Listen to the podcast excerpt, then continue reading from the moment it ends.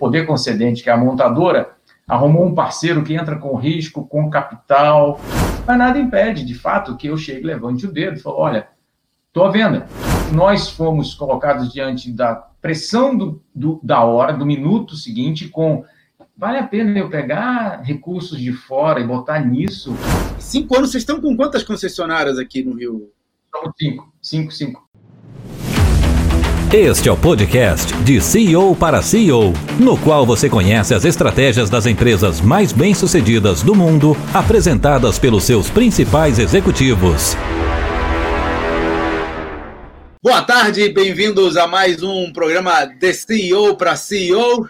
Hoje o nosso convidado é o Herzl Benesby, do grupo Sabenalto. Herzl, obrigado aqui pela participação. Queria te dar as boas-vindas a esse podcast perguntando o que, que é a Sabenalto? Cláudio, é um prazer estar, estar conversando com você. Muito rapidamente, a Sabenalto uh, é uma concessionária uh, Chevrolet que é, atua é, em quatro estados, Rondônia, Acre, Mato Grosso, Rio de Janeiro, e que uh, é madura no ponto de vista de tempo, mas que continua tentando ficar jovem e se atualizando aos tempos. Por que, que essa, essa. Ou seja, o porquê dessa atualização é mole. Hoje de manhã, no Café de Negócios, a gente estava falando do papel da inteligência artificial e como muitas das ações rotineiras vão acabar sendo tomadas por robôs ou por sistemas informatizados. Então, a saída é a gente ficar permanentemente inovando, trazendo coisas novas, criando coisas novas. Mas você tinha uma vantagem competitiva, digamos assim, que o grupo nasceu lá no norte, né? A, a Sabenalto, e não é só a Sabenalto, a gente tem outras, uh, outros nomes, a gente usa Tigrão, usa uh, é, em determinadas localidades, a gente atua com um nome diferente. Mas a, a atividade de negócio, de carro, a, a distribuição de veículos, ela está na Berlinda já tem alguns bons anos. Então, a gente começou vendo grandes uh, marcadores, por exemplo, a autonomia dos carros. Começou, ah, mas motorista, se não tem motorista, não tem dono. Depois a gente vê a conectividade facilitada através de aplicativos e não só a conectividade para ter disponibilidade de um, de, um, de um, transporte, como a própria conectividade do carro entrando no jogo também. A gente tem a eletrificação e, por fim, o grande, a grande ameaça que a gente começou a, a, a, a falar foi o compartilhamento que em mercados maduros se mostrou muito uh, impactante, ou seja, o, o, veículo pode ser utilizado de uma maneira mais eficiente, rodando mais tempo da vida útil dele do que ele ser um, um, uh, um esporte de pedacinhos do dia para ele ficar sendo utilizado uh, o tempo todo. E aí a gente começou a fazer essas, como, Como é, como é, que você consegue aumentar a vida útil? É, é, fazendo as revisões de 10 em 10 mil e coisas do tipo? Ou tem algum segredo? Não, não, Existem tantas implicações nisso, Cláudio, é, que a gente está, é, sem perceber, a gente já está vivendo esse mundo é, em praticamente todas as nossas atividades. Se a gente comparar o modelo de negócio que a gente tem hoje com 10 anos atrás, ele já mudou substancialmente e a gente não sentiu, a gente foi empurrado uh, pelos sistemas a simplesmente uh, nos adaptar ou sumir. Então, por exemplo, vou dar um exemplo prático para você. Se tiver um aplicativo no seu celular hoje que te, uh, de uma maneira muito transparente, muito simples, te avise, olha, seu carro está uh, precisando fazer uma revisão, vem aqui com a gente, você já tem, você agenda o tamanho da revisão, eu te digo a hora, com o técnico, quanto custa e quanto tempo você vai gastar, e se você quiser eu posso uh, até fazer a cobrança para você no seu, no seu aplicativo. Então, isso tudo não existia 10 anos atrás. E nós já participamos desse mundo, isso não para, as iniciativas não param. É, e a, a, a, mágica de estar nisso é que é muito é, estimulante, é compulsória a, a gente abraçar a novidade nesse negócio, que parece muito velho, o negócio de vender intermediação de carro é do século XIX, na verdade, ele foi formatado, ou seja, o fabricante achou um modelo muito interessante em criar redes de, de, de concessionário, ou seja, o poder concedente, que é a montadora, arrumou um parceiro que entra com risco, com capital, que seria muito muito, muito mais difícil para uma montadora, principalmente uma montadora que são sempre estrangeiras, chegar no Brasil e ir para o norte do Brasil. Ela não quer isso, ela não tem como. Então, ela busca parceiros. E foi assim que a gente uh, se consolidou como o canal por mais de 100 anos para distribuição de veículos. Eu acho que você tem uma empresa vendável, Tijel, porque, na verdade, você já é, assumiu essa empresa, ela já existia, né? Conta um pouco da história da Sabenalto para gente. Bom, colocando na sequência do que você está fazendo, colocando, Cláudio, claro que é uma empresa vendável. Até porque existe um mercado consolidado de concessionárias uh, e que oscila de acordo com o grau uh, do sucesso do mercado. Então, uma concessionária tem o seu valor de revenda, sim. Ou seja, uh, quando você vai para algum determinado movimento de expansão, você vai ver quanto está valendo uma concessionária. Basicamente, elas são medidas pelo seu potencial de lucratividade, que oscila com o mercado. Mas, ah, claro que são vendáveis, existe um mercado de, de troca de titularidade frequente e constante. Isso é uma interação com os interesses das montadoras, lembra? Eles são os concedentes, nós somos concessionários. Então, há toda uma interação, uma autorização, um acompanhamento deles. Mas nada impede, de fato, que eu chegue, levante o dedo e fale, olha, estou à venda. A montadora é informada, e ela busca parceiros. Quanto mais relevante você for no seu mercado, mais você vai valer. E essa é uma das regras de ouro uh, que existe, é seja relevante no mercado que você está presente, porque é dessa relevância que vem todo o seu negócio, a lembrança, a memorização, quem vai comprar carro vai pensar em você. Então, você ser pequeno tem seus problemas em ser uma concessionária de veículos de marca, que tem vários, uh, uh, representantes dentro de uma mesma cidade ou de mesma área. Como é que a Sabenalto funciona tão melhor do que as outras que não funcionaram e você comprou? Então, isso, essa é a, é, a, é a, mágica que eu quero que você mostre para a nossa audiência. Mas antes eu queria entender como é que você comprou a concessionária. De onde surgiu esse processo e como é que funciona? Quando você atua como concessionária, a, a quantidade de concessionários representando aquela mesma marca dentro de uma, a gente chama de área operacional, uh, ela varia do, pelo tamanho do mercado. A gente vinha de uma origem em mercados menores, mas que, por serem menores, mais protegidos de uma competição intramarca. Ou seja, eu não preciso sacrificar tanto para fazer uma venda de um produto que só eu tenho. Né? Então, isso, ao longo do tempo, permitiu que a gente acumulasse algumas fortalezas. E a gente percebeu que com a grande crise de 2015, você tem uma ideia, a gente. Isso aí é contraintuitivo, que as pessoas, quando pensam, elas pensam em grandes centros, grandes populações. Você está me dizendo aqui que o fato de você estar tá em mercados pequenos mais protegidos os tornavam mais rentáveis, é isso? Exato, exatamente.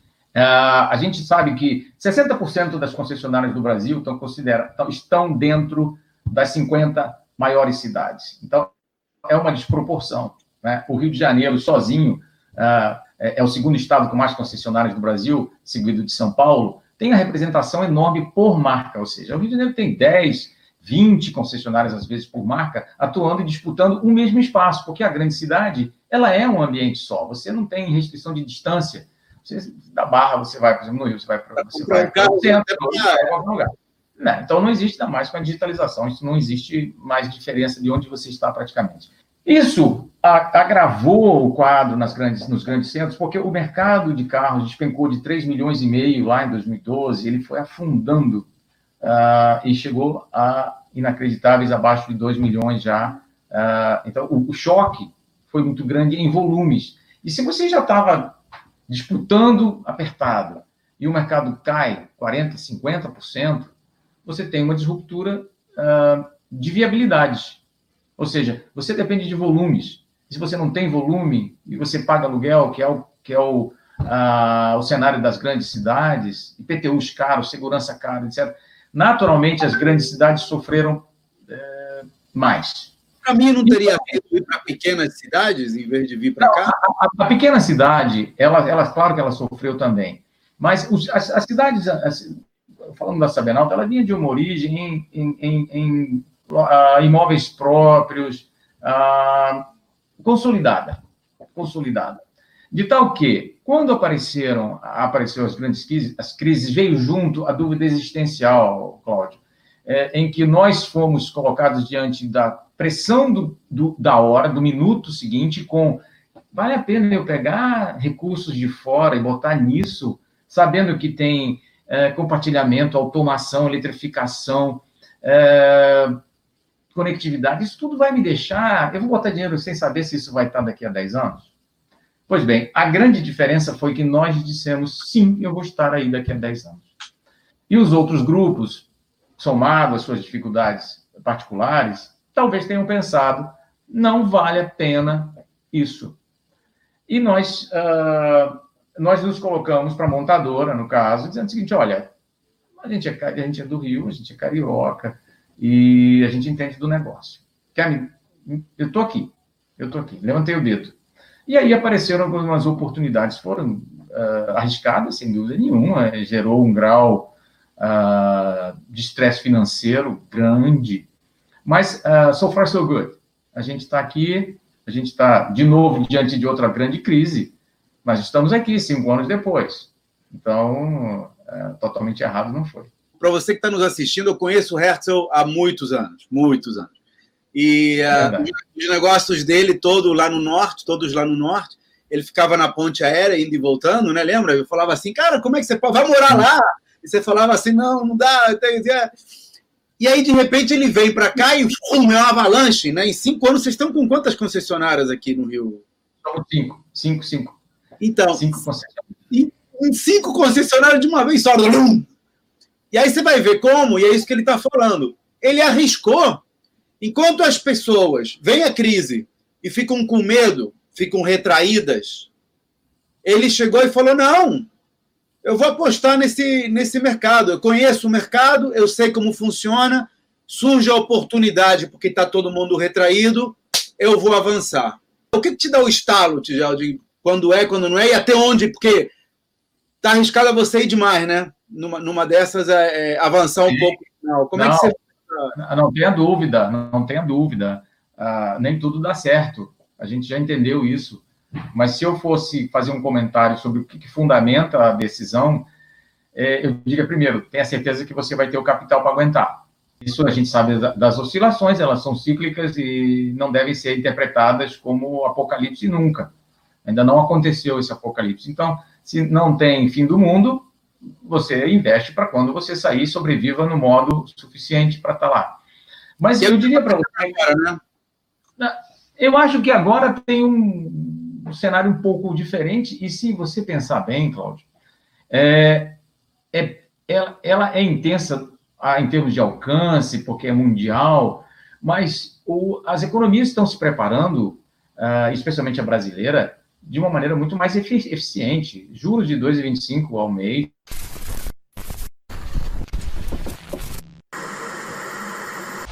Hello peço desculpa aí porque eu tenho sido vítima de uma má conexão, apesar de assinar mais de 200 gigas ou mega, sei lá o que aqui, mas não, não entrega.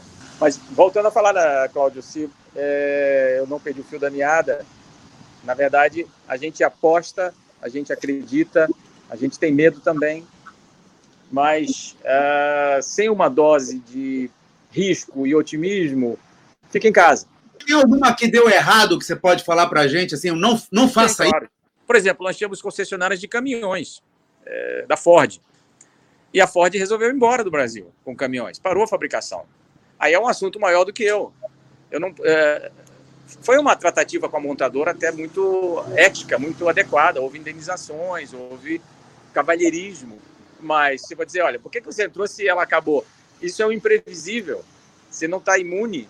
Por mais é, experiência e cautela que você tenha, você às vezes é atropelado por algo maior.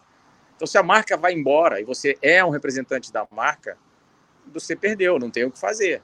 Uma das preocupações de todo concessionário é, é ficar de olho na montadora e pensar como é que essa montadora está se comportando. Será que ela pensa em ir embora? A gente teve, na, na, na por exemplo, o movimento mundial da GM de é, saída de alguns mercados que ela julgou uh, pouco interessantes, como a Austrália recentemente. E lá a gente está acompanhando, os processos de negociação, de indenização, de saída são muito corretos. Essas grandes é, corporações, elas têm seus processos, são respeitáveis e é um negócio razoavelmente seguro esse tipo de tratativa. Portanto, o risco existe, mas ele é, ele, ele é vamos dizer, suportável. Isso vale para qualquer negócio, né? Olhar para o fornecedor claro. e ver como é que ele está se comportando.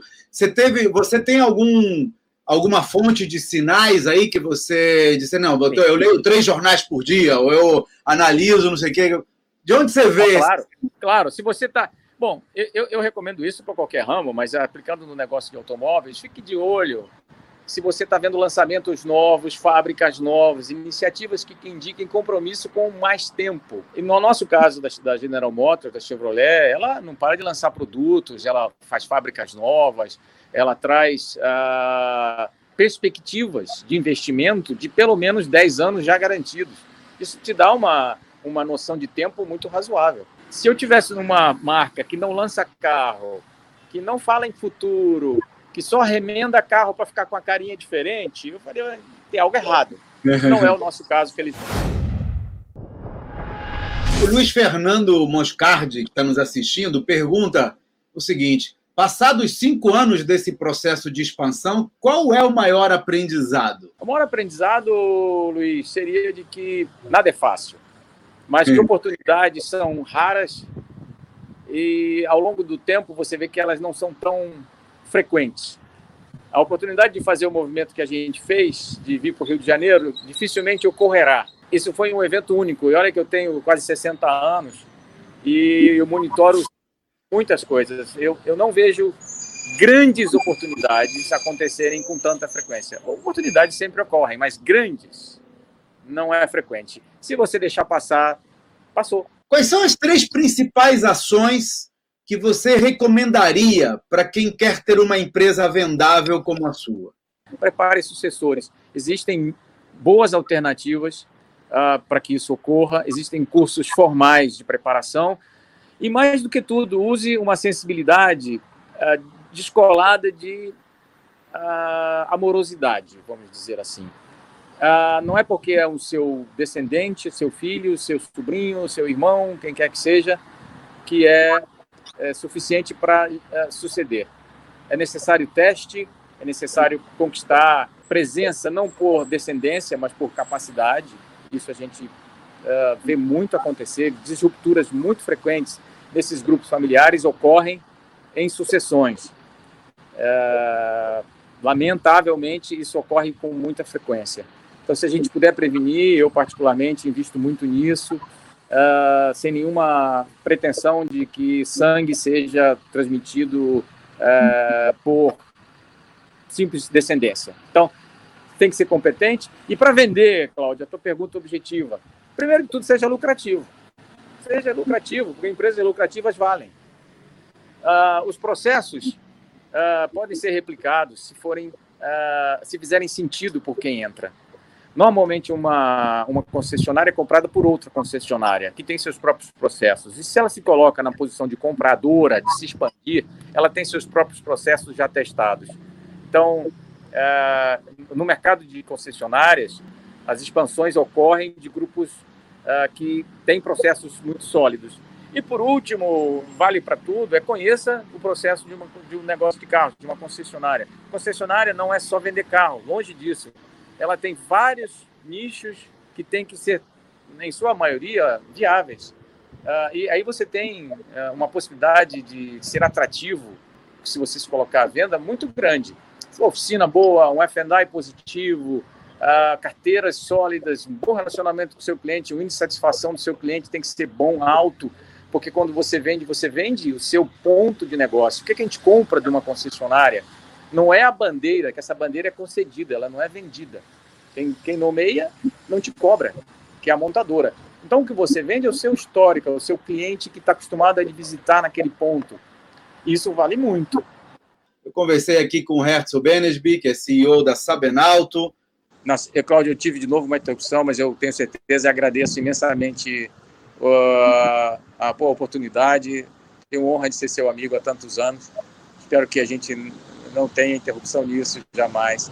É uma alegria falar sempre com vocês. Esse seu entusiasmo é contagiante. Grande abraço, obrigado aí pela chance. Maravilha. Obrigado, então, Tigel. Até a próxima e a você que nos assiste. Até o próximo de CEO para CEO.